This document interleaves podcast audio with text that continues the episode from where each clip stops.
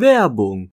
Diese Folge ist eine unbezahlte Kooperation mit PEC Project Engineers and Consultants GmbH. Career Academy by Bonding, der Podcast mit Einblicken in die Karrierewelt. Erlebe Interviews mit spannenden Gästen aus unterschiedlichen Bereichen rund um die Themen Studium und Karriere. Karrierewege für Schülerschaft, Studierende, Absolvierende, Young Professionals und alle sonstigen Interessierten.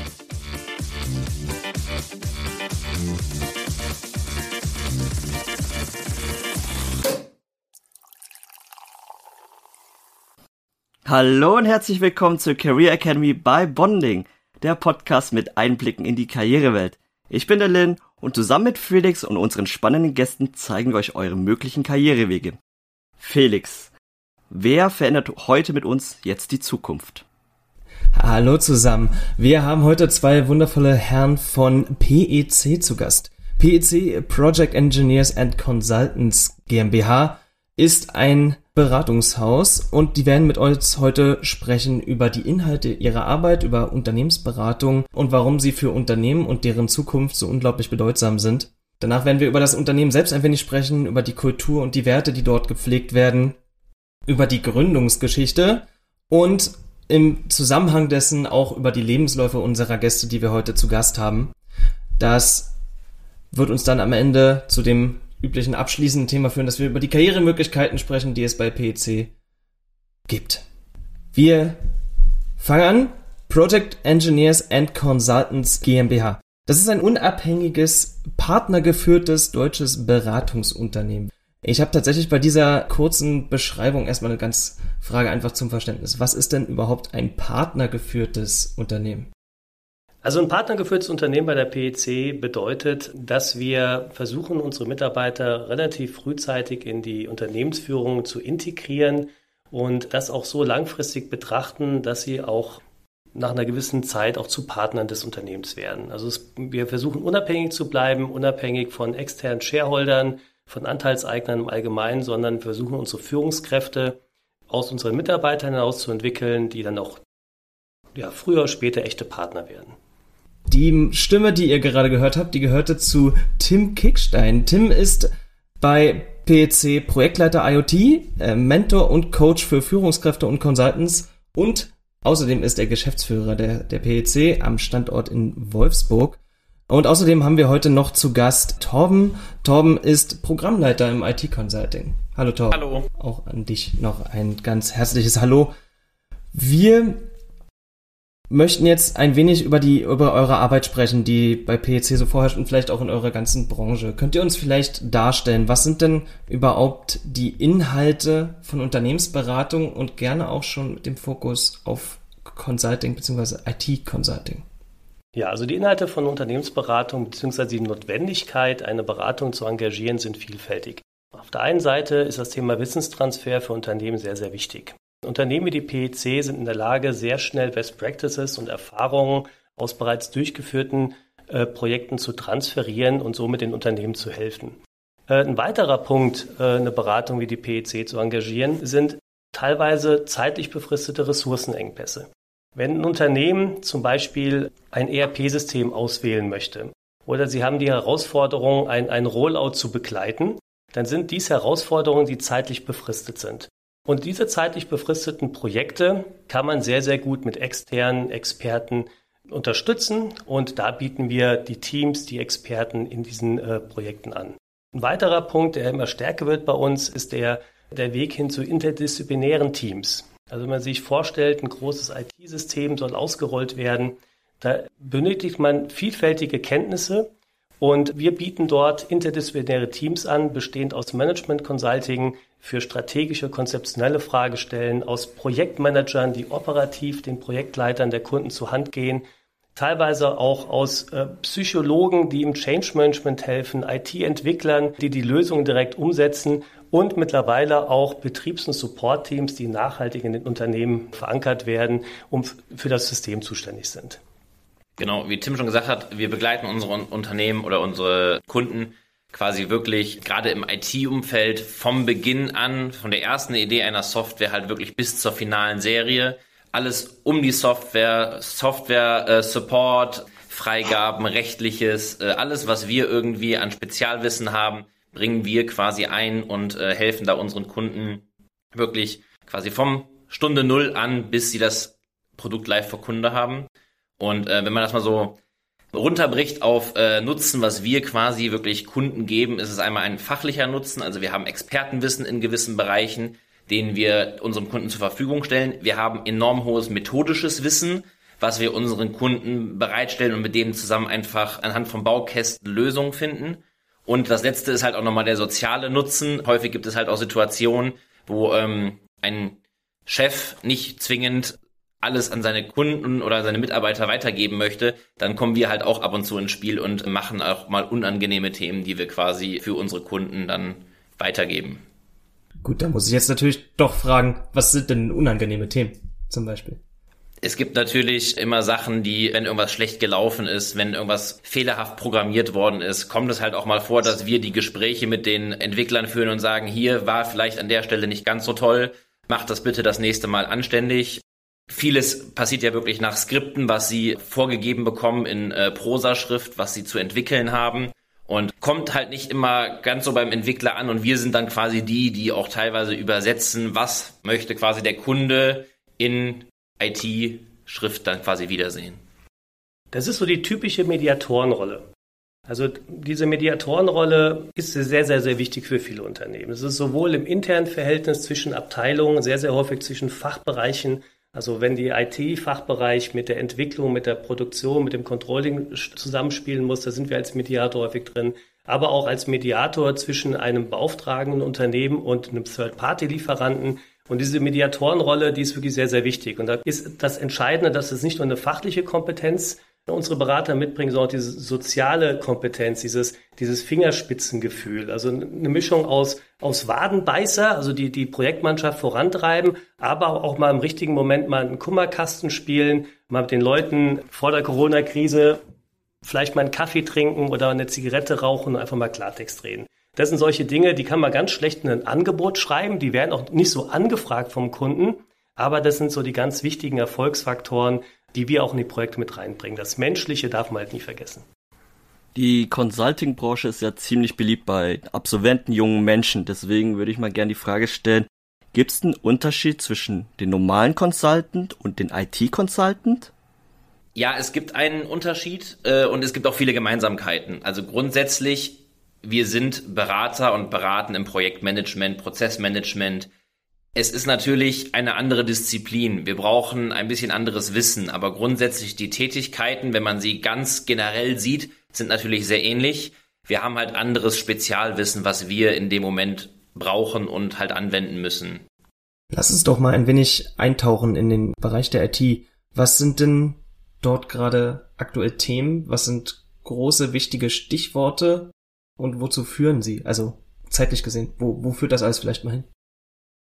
Ja, starten wir vielleicht mal in unserer Fokusbranche, die Automobilindustrie. Also vielleicht mal vorab, die PEC ist nicht als IT-Beratungshaus gestartet und äh, wir sind auch kein reines IT-Beratungshaus, sondern wir sind eigentlich mal ursprünglich in den klassischen Hardware-Bereichen im Projekt- und Prozessmanagement gestartet. Dort Fokus Automobilindustrie. Und die Automobilindustrie, die, die wandelt sich rasant schnell. Also von dem reinen Hardware-Lieferanten aus meiner Anfangszeiten der Beratung 2002, äh, 2003 ist mittlerweile der Automobil klassische Automobilkonzern zu einem Anbieter von kompletten Ökosysteme rund um die Mobilität geworden. Und diese Ökosysteme, die wurden relativ schnell entwickelt. Das sind auch gewisse Megatrends, die gerade dazukommen, die bedient werden müssen. Das Thema Elektromobilität mit vielen IT-Anwendungsfällen, aber auch das Thema intelligente Assistenzsysteme bis hin zum autonomen Fahren und neue Herausforderungen wie UNECE-Zulassungsvoraussetzungen im Bereich Cybersecurity und Software-Update-Prozess. Das sind alles Themen, die dazu geführt haben, dass der Punkt IT-Consulting immer, immer wichtiger wurde für die Automobilindustrie. Aus dem Grund haben wir dort uns auch hinentwickelt. Also es fing vor sieben, acht Jahren an mit ersten klassischen Projekten in dem Bereich und weil es so enorm wichtig ist für die Automobilindustrie, wird es bei uns auch immer wichtiger.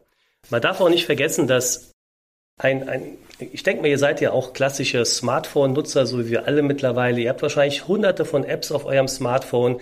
Und äh, der normale Kunde, der diese Apps nutzt und nicht von der App die Funktionalität oder die Verfügbarkeit oder die Performance bekommt, die er erwartet, der macht was total Einfaches. Der drückt auf den Knopf, löscht die App und installiert sich eine neue.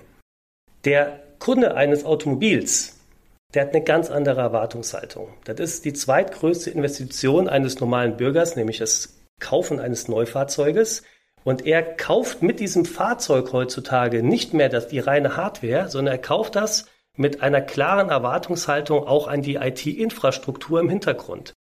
Und wenn diese IT-Infrastruktur nicht 100% zuverlässig funktioniert, nämlich genauso wie der klassische 200er Diesel von Daimler, der eine Million Kilometer fuhr, sondern wenn es da Performance-Probleme gibt, Verfügbarkeitsprobleme, wenn die Funktionalität nicht eingängig ist, wenn man immer wieder Abbrüche hat, dann dreht der Kunde durch.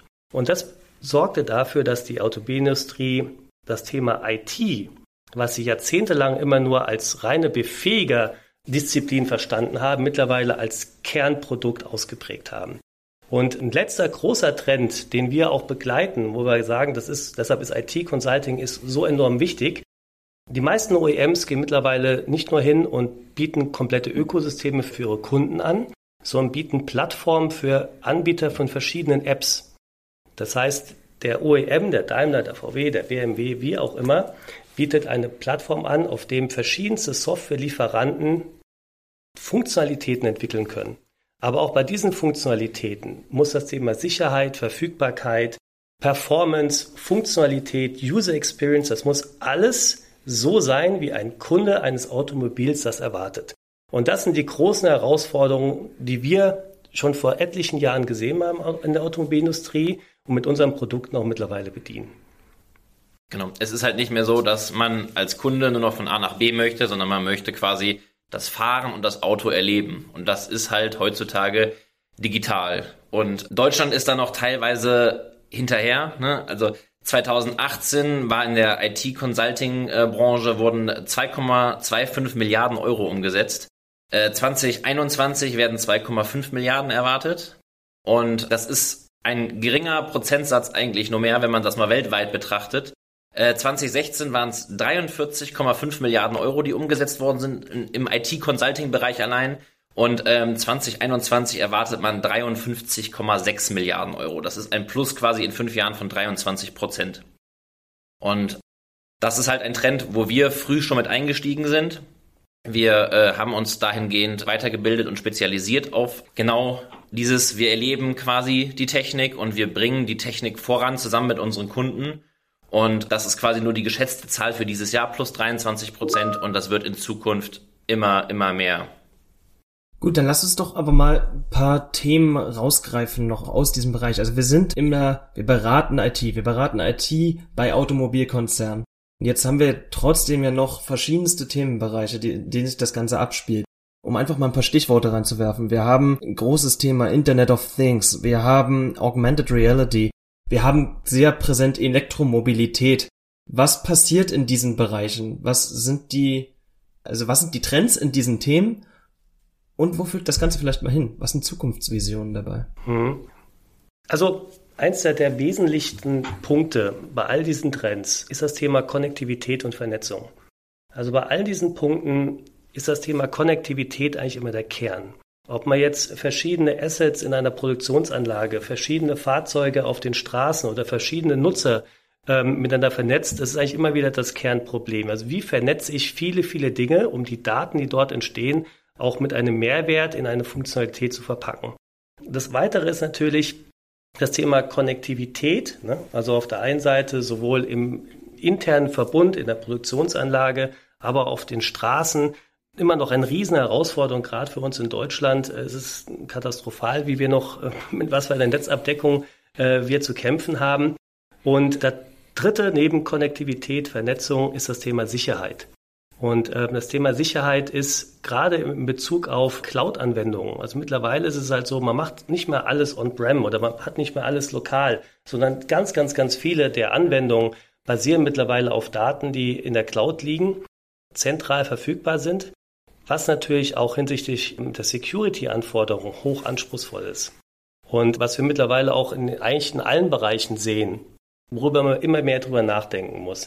Wenn man diese großen Trends noch damit verbindet, dass die Entwicklungszyklen immer kürzer werden, man immer schneller, immer mehr Funktionalität, immer mehr Anwendung auf die Straße bringt, ist es relativ klar, was da für, eine, für ein Druck aktuell auf den Entwicklungsbereichen, auf den Partnern lastet. Auf der einen Seite macht es unheimlich viel Spaß, aber die Projekte werden immer komplexer, sie müssen immer schneller durchgeführt werden, man muss immer interdisziplinärer arbeiten und das alles unter einen Hut zu bekommen, ist schon, also mir macht Spaß, aber ist auch sehr anspruchsvoll.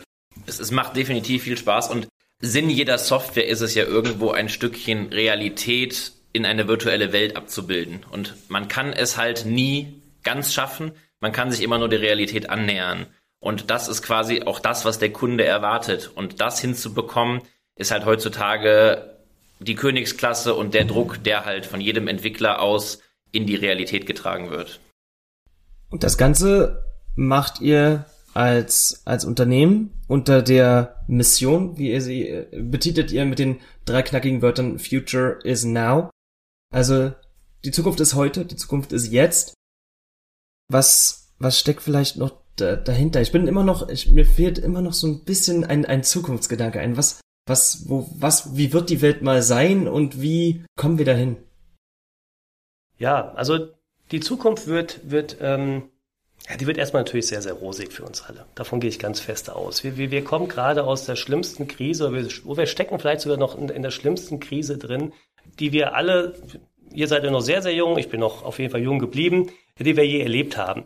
Und ähm, ich, ich, ich glaube, dass, dass die Zukunft hinsichtlich IT, die wird sehr spannend. Also wir werden alle viel vernetzter leben. Wir werden lernen müssen, mit der Vielzahl an Informationen, an Daten auch gut umzugehen. Also das ist so eine Sache, die, die, die, die ich heute halt noch ähm, sehr, sehr schwierig finde. Das Thema Social Media, aber auch das Thema Vernetzung, das Thema viele, viele Apps nutzen. Also man geht nicht so wirklich sorgfältig mit seinen Daten um. Das ist auch nicht wirklich prägend aktuell in der Kultur. Und ich glaube, das wird in der Zukunft ganz anders. Also man wird feststellen, dass, dass Daten, dass IT-Systeme ganz tief verankert ist, eigentlich in allem, was wir machen. Das wird noch sehr viel mehr wie heute aber auch, dass wir eine, eine andere Bewusstsein erleben bei den, bei den Nutzern, nämlich äh, mit diesem Asset, mit den Daten umzugehen. Und ähm, das ist so was, was wir, glaube ich, sehen. Und ich glaube auch ein wesentlicher Trend äh, in der Zukunft, die wir gerade für den Industriestandort Deutschland sehen, ist das Thema Nachhaltigkeit. Da erleben wir gerade bei unseren Großen wirklich eine enorme Trendwende. Und das wird auch was ganz, ganz Prägendes sein. Also wie schaffen wir es, nicht nur tolle Produkte zu entwickeln, die begeistern, wo man Lust drauf hat, aufs Gas zu treten und um die Kurve zu fetzen, sondern wie schaffen wir es auch, Produkte zu entwickeln, die wir mit einem guten Gewissen verkaufen können, wo wir wissen, damit belasten wir nicht die Zukunft unserer nachfolgenden Generation. Das bringt der Gesellschaft etwas und nicht nur den eigentlichen Kunden. Das ist, glaube ich, eine ganz große Veränderung, die ich so erlebt habe. Früher wurden Produkte verkauft, die haben einen Kunden, einen, einen Nutzer glücklich gemacht.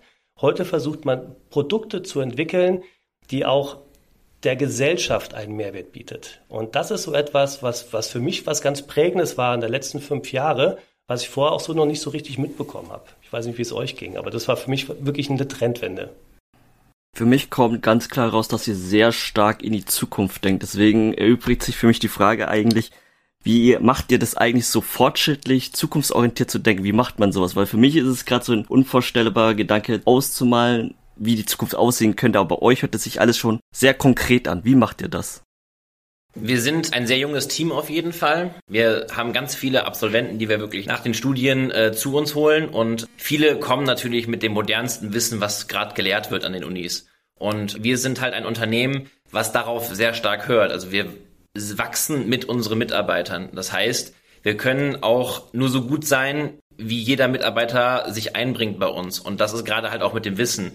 Viele, die zu uns kommen, sind gerade State of the Art. Sie wissen, was gerade aktuell ist. Und das möchten wir halt auch aufnehmen und quasi auch an unsere Kunden weitergeben.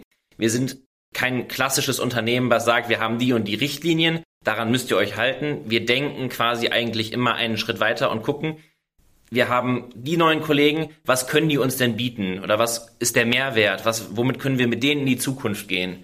Und das ist halt so ein Punkt, was wir ganz stark äh, auch bei uns leben. Hm. Ja, ich glaube, so ein weiterer Punkt ähm, sind, sind Erfahrungen. Also wir versuchen relativ schnell durch die Projekte durchzurotieren. Wir versuchen viele Kunden kennenzulernen. Und Erfahrungen entstehen ja häufig dadurch, dass man Gespräche führt, dass man viele Meinungen auch mal ähm, sich anhört und darüber diskutiert. Und ähm, das machen wir relativ intensiv. Also gerade ähm, wenn ich so einen Torben mir anschaue, in den letzten vier Jahren, ich weiß nicht, wie viele Projekte hast du hier gemacht etwa? Neun, zehn.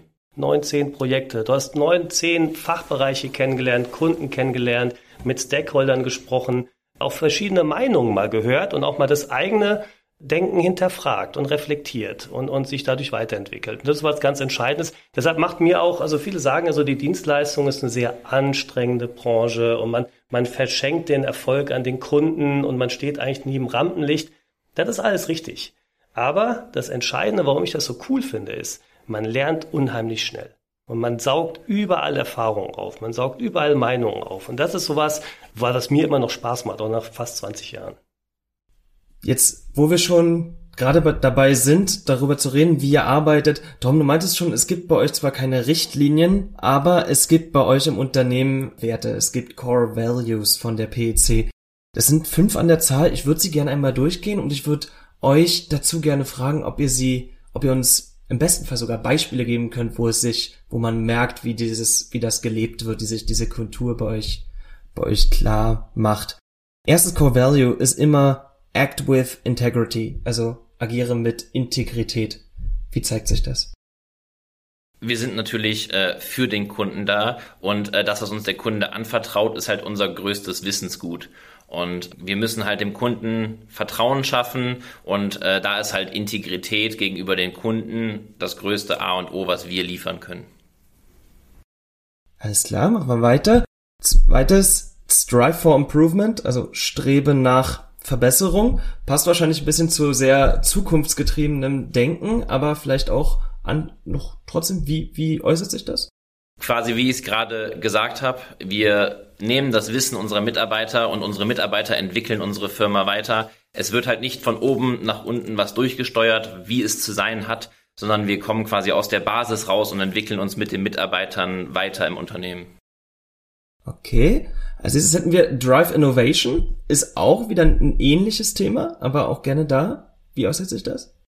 Wir probieren immer State of the Art zu sein, immer mit den neuesten Trends mitzugehen, sei es ein DevOps-Gedanke in der IT, sei es äh, neue ITIL-Prozesse in neuen Versionen, sei es irgendwelche neuen Risikobewertungen, die man wissen muss für äh, Projekte. Äh, wir probieren halt immer mit der Zeit zu gehen und ja, mit der Innovation mitzugehen und teilweise halt auch selbst Innovationen zu setzen bei den Kunden.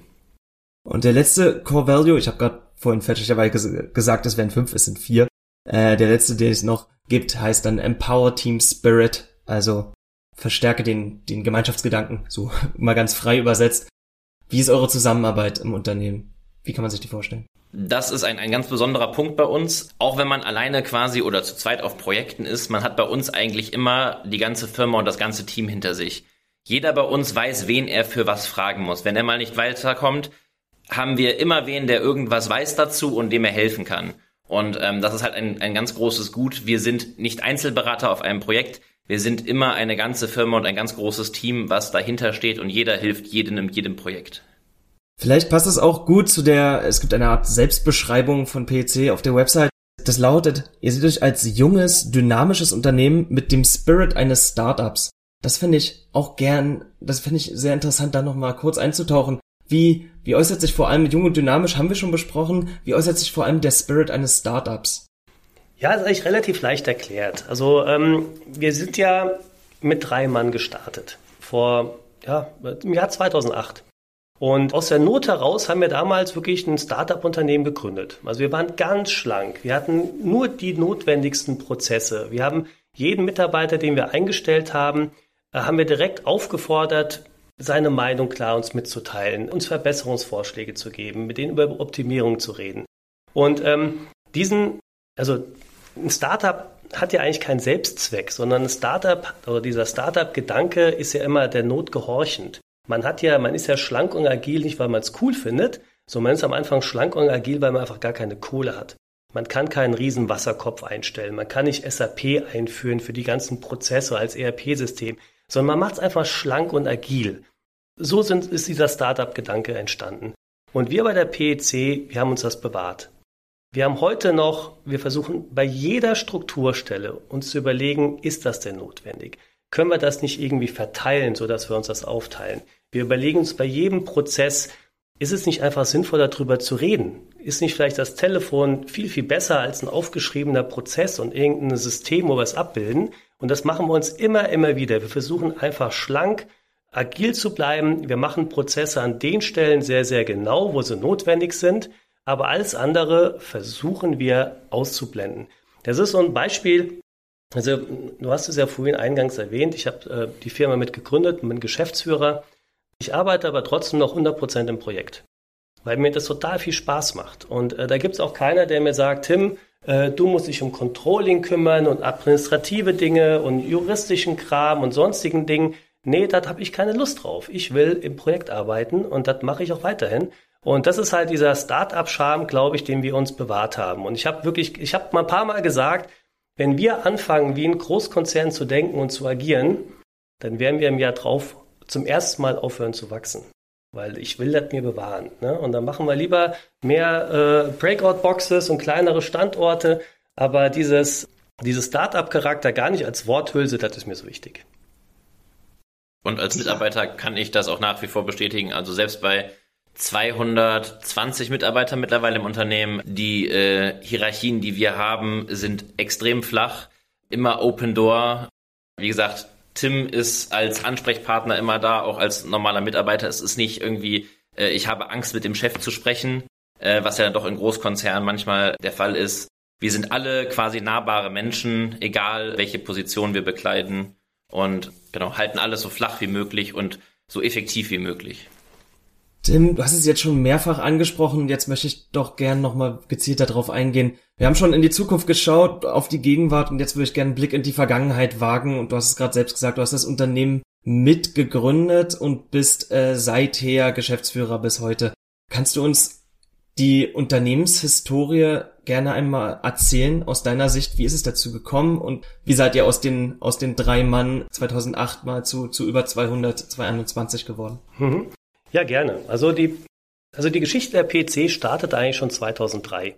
Also Stefan, Ingo und ich, ähm, die drei Gründer, wir haben damals alle bei einem anderen, bei einer anderen Beratung gearbeitet. Die hatte auch schon hier äh, einen Podcast bei euch und ähm, waren gemeinsam Kollegen in Stuttgart.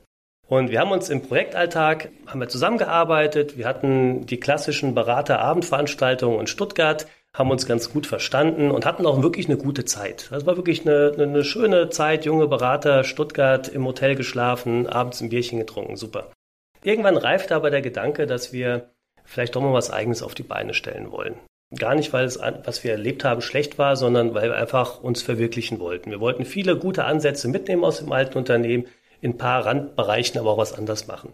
Und äh, so haben wir die PEC 2008 gegründet, sind 2009 aktiv geworden Natürlich nicht gerade in dem Top-Jahr. Ihr könnt euch vielleicht erinnern, große Finanzkrise, alle Unternehmen ging es schlecht und wir standen da, hatten alle schon Familie, hatten einige Jahre ein gutes Einkommen und hatten ein eigenes Unternehmen. Das waren wirklich mühsame erste zwei, drei Jahre. Also es war wirklich nicht einfach. Wir sind auf die Akquise-Tour gegangen, wir haben äh, die ersten Berater eingestellt, wir haben den ersten Standort gegründet in Stuttgart und haben wirklich sehr, sehr, sehr intensiv gearbeitet einfach und hatten das große Glück, dass wir relativ schnell tolle Partnerschaften aufgebaut haben zu Unternehmen im Stuttgarter Raum, aber auch solche Unternehmen, die bis heute noch unser Partner sind, wie Enercon in Aurich, also ein großer Windenergieanlagenhersteller, und konnten uns dort weiterentwickeln. Und was wir damals relativ schnell gemacht haben, war, ähm, uns intensivst um das Team zu kümmern. Also wir haben Berater eingestellt, die sich mit der PEC entwickelt haben. Wir haben bis heute nur Eigengewächse bei der PEC in den Führungsmannschaften. Also die Kollegen, die wir 2009 eingestellt haben, die waren dann 2011 schon in der Führungsverantwortung, haben Projektteams geleitet und darüber konnten wir nonstop wachsen. Ähm, wir nennen es immer einen Keimzellenvertrieb, was wir damals aufgebaut haben. Einen Vertrieb haben wir bis heute nicht, sondern der Vertrieb läuft bei uns über gute Mundpropaganda. Also wir, wir besetzen ein Projekt im Konzern das Team macht eine tolle Arbeit und der Kunde erzählt es seinem Kollegen, ey, ich habe hier die PEC kennengelernt, die haben einen tollen Job gemacht, willst du nicht auch mit dem zusammenarbeiten? Und so wachsen wir bis heute. Mittlerweile ähm, 220 Berater, fünf deutsche Standorte, ein Standort in, in, in den USA, in Detroit. Auch trotz der Corona-Krise sind wir wirklich eigentlich sehr, sehr gut aufgestellt. Also wir konnten sogar in der Corona-Krise ein paar Dinge mal angehen, wo, wovor wir davor nie die Zeit hatten.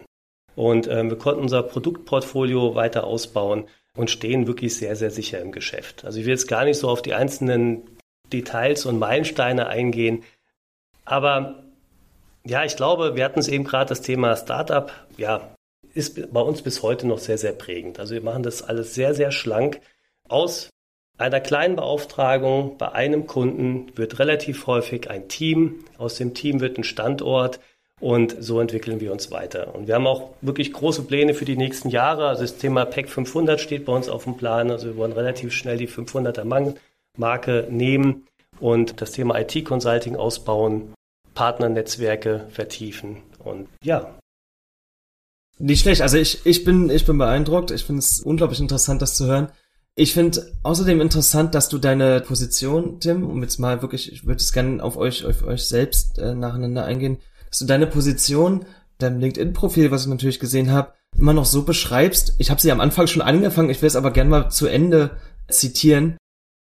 Tim Kickstein, Projektleiter IoT, Mentor und Coach für Führungskräfte und Consultants, Geschäftsführer der PEC und das exakt in dieser Reihenfolge. Genauso steht's da.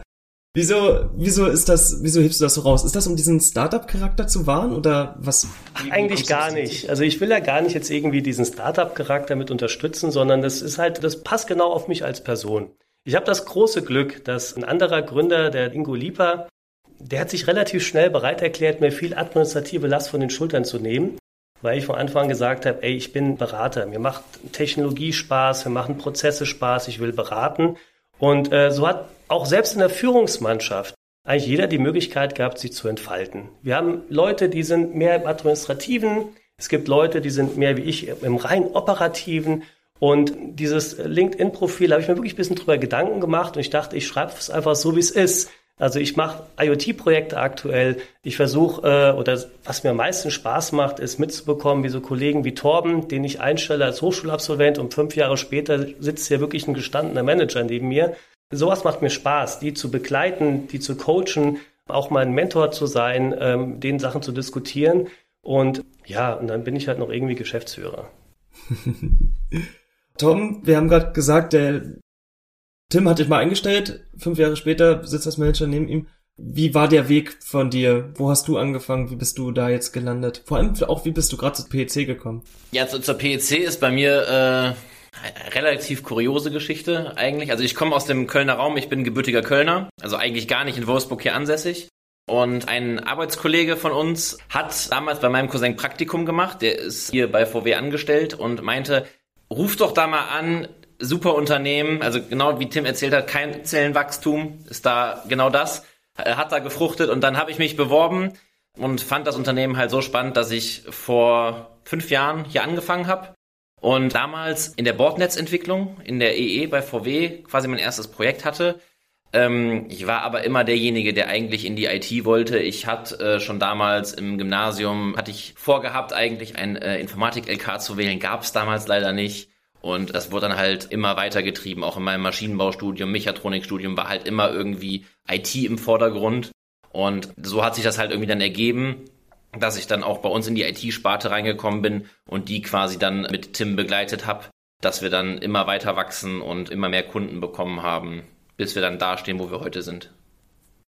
Auch wie ich finde, sehr interessante Geschichte.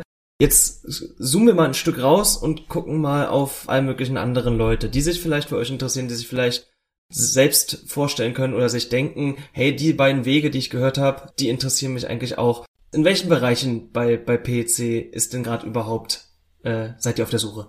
Also wir sind natürlich ganz stark im IT-Bereich auf der Suche. Wir suchen äh, Scrum Master, wir suchen DevOps Engineere, also quasi Leute, die sich wirklich mit dem operativen und dem Development auskennen, gerade auch in Bezug auf Amazon Web Services, also AWS.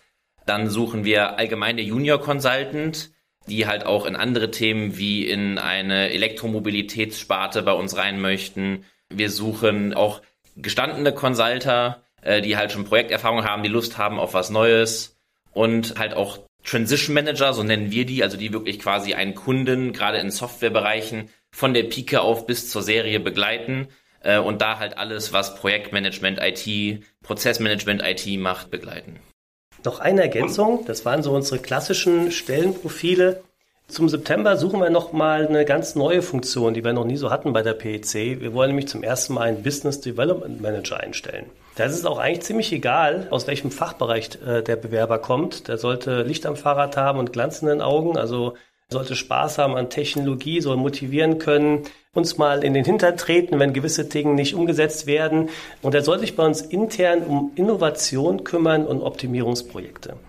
Und das wird so eine Sache, die werden wir demnächst ausschreiben. Und da bin ich echt gespannt. Das wird auch eine sehr interessante Auswahl von den Bewerbern. Da werden wir uns mal ein paar Sachen überlegen und hoffen wir, dass wir da einen guten bekommen. Wenn stellt euch jetzt einfach mal eine ideale Vorstellung vor und zwar, ihr habt sehr viele Bewerbungen, aber wie sieht denn für euch die perfekte Bewerbung aus? So, wie sieht für euch ein perfekter Bewerber aus? So, ich sagt, den nehme ich sofort mit Kusshand. Mhm. Ah, das ist so eine schwierige Frage. Also, ähm, aus meiner Sicht heraus. Ich gucke mir ganz selten die Noten an. Ich gucke mir auch ganz selten die genaue Auswahl der Kurse an. Also tut mir leid, wenn ich das so sage, sondern ich gucke meistens nach Typen. Also ich gucke nach Leuten, die, ähm, die schon auf dem Papier einem zeigen, die haben voll Bock darauf, die brennen wirklich für das Thema, die auch in der Lage sind, gewisse Dinge mal über einen Zeitraum zu begleiten, auch leidensfähig sind, die wirklich äh, für Themen brennen und die halt auch in ihrem Lebenslauf eine gewisse Vielfalt darstellen. Also auch mal ein Praktikum gemacht haben, vielleicht auch mal was ganz Fachfremdes gemacht haben. Also solche Leute suchen wir eigentlich häufig. Also dieses, dieser, dieser kleine Kick im Lebenslauf.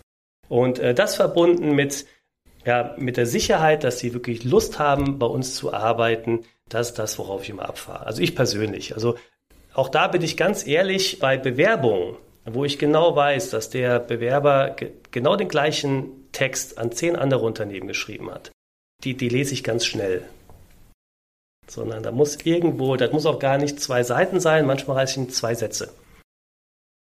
Und wenn ein Bewerber bei euch jetzt genommen werden würde oder eine Bewerberin, wie sähe dann der Einstieg für diese Person aus? Der Einstieg ist, da haben wir wirklich einen Prozess für. Das ist äh, einer der wenigen Prozesse, die wir haben. Wir haben wirklich ein Onboarding-Verfahren bei uns. Also jeder Mitarbeiter, der zu uns kommt, kriegt einen sogenannten Buddy an die Hand für die ersten etwa sechs Monate der wirklich alle Fragen für den, wir nennen ihn dann Rookie, das erste Jahr, beantwortet. Also wirklich, wo muss ich meine Abwesenheitsnotiz abbringen? Wo reiche ich Urlaub ein? Alles wirklich rund um die Firma. Alles, was an Fragen kommt, beantwortet der Buddy. Dann haben wir natürlich immer das fachliche Onboarding, also in den Projekten. Unsere Rookies sind nie alleine auf Projekten am Anfang. Sie haben immer einen erfahrenen Kollegen an der Seite, der sie quasi begleitet, bis wir halt merken, okay, sie können alleine laufen. Dann gucken wir halt auch relativ schnell danach, in welche Richtung möchte der Kollege denn gehen, was ist für ihn geeignet, vor allen Dingen, was uns wichtig ist, wo möchte der Kollege selbst hin. Das ist immer halt wirklich ein großer Punkt bei uns. Also wir stecken eigentlich selten Leute auf Projekte, also eigentlich stecken wir nie Leute auf Projekte, wo sie nicht hin möchten. Das haben wir bis jetzt in den letzten Jahren immer geschafft, weil ein Berater, der sich freut, dort zu arbeiten, wo er arbeitet, macht halt auch einfach den besten Job. Und das ist quasi so der Einstieg bei uns. Also einmal wirklich intern über Buddy und dann halt einmal vor Kunde mit seinem fachlichen Ansprechpartner.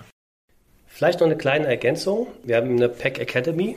Diese PEC Academy ist für Schulungen verantwortlich, sowohl durchgeführt von internen Beratern als auch durch externe Experten in gewissen Bereichen. Und die Rookies durchlaufen ein sehr, sehr genaues Ausbildungsprogramm also wo Soft Skills vermittelt werden, methodisches Wissen, aber auch Systemwissen. Und das wird sehr, sehr, sehr genau beschrieben. Wir haben mittlerweile eine, eine tolle Personalerin hier am Standort, die das sehr genau mit den Kollegen erarbeitet. Ja, mittlerweile sind wir da echt professionell geworden. Ja. Am Anfang war es chaotischer, mittlerweile ist es wirklich professionell. Das ist der Punkt, wo wir wirklich mal vom Startup weggekommen hin ja. sind zu einem wirklichen professionellen Onboarding, was wir halt auch ja unseren neuen Mitarbeitern und Kollegen wirklich garantieren wollen, dass sie anständig geonboardet werden. Und in was für Projekte können die Rookies dann zukünftig arbeiten? Welche gibt es denn so aktuell so? Also bei uns ist Thema IoT wirklich ganz, ganz prägend. Also alles, was mit Digitalisierung im Produktionsverbund zu tun hat, ist für uns eine ganz, ganz wichtige Sache. Wir haben einige große Rollout-Projekte, also wo die Einführung von neuen IT-Systemen begleitet werden muss, mit starken Anteilen im Bereich klassisches IT-Projektmanagement, aber auch Prozessmanagement, also gewisse Abläufe neu beschrieben werden müssen. Wir suchen viele oder wir suchen einige ähm, Entwickler, die auch mit uns mal Tools entwickeln, mal innovative Produkte auf die Straße bringen. Aber wenn du Kundenprojekte meintest mit deiner Frage, sind das so zurzeit prägende Themen. Also Rollout von IT-Systemen und Digitalisierung der Produktion, das sind bei uns so Schwerpunktthemen gerade. Sehr gut. Also wir haben eine, wir haben glaube ich einen ziemlich guten, guten Überblick inzwischen bekommen. Ich würde euch gerne noch so ein paar Einzelfragen einfach ergänzend stellen, ihr als, als Consultants, als BeraterInnen, ich denke da wahrscheinlich sehr klischeehaft, aber seid ihr alle Workaholics? Sagen wir so, es gibt natürlich Auf und Abs. Wir beschreiben das immer sehr gern als Wellenform. Natürlich gibt es mal eine Woche, wo wir wirklich extrem lange und viel arbeiten. Wir achten aber eigentlich immer drauf, dass wir im Summe ein Mittelmaß bekommen. Und äh, es gibt halt mal Phasen, da ist es ruhiger, da nehmen wir uns dann auch quasi die Freizeit entsprechend wieder. Und dann gibt es halt mal Phasen, wo wir wirklich ein bisschen mehr als normal arbeiten. Aber wir haben halt alle Spaß an dem, was wir tun. Und es ist nie so, dass es wirklich. Also ich persönlich fühle mich nicht als Workaholic. Natürlich, es gibt Auf und Abs, wie viel man zu tun hat, äh, aber in, in Summe kommt man da eigentlich relativ gut bei raus. Also bei uns glänzt man auch nicht mit einer unglaublich langen Anwesenheit. Also ist ja so, äh, Leistung ist ja nicht Arbeit Mahlzeit, sondern Arbeit pro Zeiteinheit. Ne? Und wenn einer sehr, sehr viel Leistung bringt, weil er sehr kreativ ist oder einfach mal eine tolle Idee zu Papier bekommt, das muss nicht stundenlang dauern, sondern das ist auch manchmal nur so ein Moment. Das ist auch mal ein Moment beim Joggen, das ist auch mal ein Moment äh, bei einer Netflix-Serie.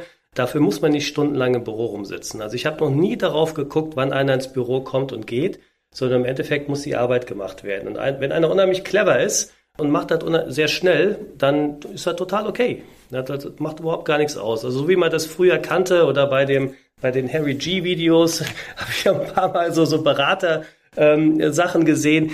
Ähm, also wer zuerst nach Hause geht, verliert und sowas. Das ist bei uns nicht so. Also ich habe mittlerweile wirklich einen vernünftigen Work-Life-Balance gefunden. Ich versuche meinen Sport zu machen. Ich versuche äh, mich um meine Familie zu kümmern. Und wenn ich das hinbekomme, das wird vielleicht auch Ellen und Torben bestätigen, dann bin ich auch gut gelaunt. Und wenn ich so eine richtig stressige Zeit hatte und dann hast du ständig irgendwie Telcos bis 20 Uhr, bei denen auch nichts mehr rumkommt irgendwann, dann wirst du nicht mit der Zeit besser, sondern du wirst immer schlechter. Und deshalb versuche ich es auch weiterzugeben. Also ist auch so ein ganz wichtiger Punkt. Äh, wer überlastet ist, soll sich sofort melden. Dann gucken wir, dass wir einen Ausgleich finden, dass das klappt gut. Also dieses Beraterklischee, 60 äh, Stunden Wochen, das ist überholt. Das ist Quatsch. Das, finde ich, ist ein gutes Wort, um das Ganze hier ein wenig zu Ende zu führen. Wir wollen natürlich euch hier nicht entlassen, ohne mit euch auch noch unser Format durchzugehen, das wir mit allen unseren Gästen machen, nämlich die Provo-Minute. Wir möchten euch gleich gerne einmal 60 Sekunden Zeit geben, in denen ihr euch selbst noch einmal darstellt, euch promotet, so wie ihr das eben machen wollt. Und für diese Nummer werde ich dann auf Lynn schauen. Lynn nimmt die Zeit und ich zähle runter und ihr könnt starten in drei, zwei, eins, go. Ja, und so unsere PEC ist gekennzeichnet von heterogenen Teams, von Mitarbeitern, die für Technologie, für komplizierte Abläufe, aber auch für Innovation brennen. Und dieses Brennen kennzeichnet sich dadurch, dass sie wirklich viel Leidenschaft in ihre Projekte mit einbringen, in die Teams mit einbringen und dadurch unser Unternehmen bereichern. Und wenn du dich davon angesprochen fühlst, wenn du ein Teil dieses Teams sein willst, wenn du motiviert bist und auch Wissen hast, du musst gar kein Informatiker sein oder Maschinenbauer, sondern wenn du Spaß hast an Technologie, an komplizierten Abläufen und mit verschiedenen Menschen zusammenarbeiten möchtest, dann kannst du dich gerne bewerben. Unsere Bewerbungsprozesse sind genauso schlank und dynamisch wie unser ganzes Unternehmen. Du kriegst schnell eine Rückmeldung, das Gespräch wird dir Spaß machen und wir freuen uns auf dich. Super, vielen Dank für diese inspirierende Promo-Minute. Wenn man jetzt Bock hat, durch diesen Podcast bei euch mitzuarbeiten, welche Möglichkeiten gibt es, mit euch in Kontakt zu treten, wenn man über PC mehr erfahren möchte oder sich gleich bei euch bewerben möchte und Teil eures Teams will? Man erfährt viel über uns auf den Social Media Kanälen Xing, LinkedIn, Facebook und Instagram und äh, Bewerbungen direkt über unsere Homepage oder Bewerbungen at project-engineers.de. Super, vielen Dank für diese Antwort. Damit kommen wir auch leider schon zum Ende der heutigen Folge mit PC. Ich sage Dankeschön an Tim und Torben für eure Zeit, die ihr hier gemeinsam mit uns verbracht habt, um uns Einblicke zu geben in euren Unternehmen und in euren Arbeitsalltag. Wir hören uns wieder in zwei Wochen und mir bleibt nur noch zu sagen Tschüss, wir hören uns. Tschüss. Tschö. Ciao. Danke, dass du bei der Career Academy vorbeigehört hast. Wenn du Wünsche, Feedback oder Fragen an uns hast, schreib uns eine Mail an podcast@bonding.de oder via Instagram at bonding.ev. Bonding, erlebe, was du werden kannst.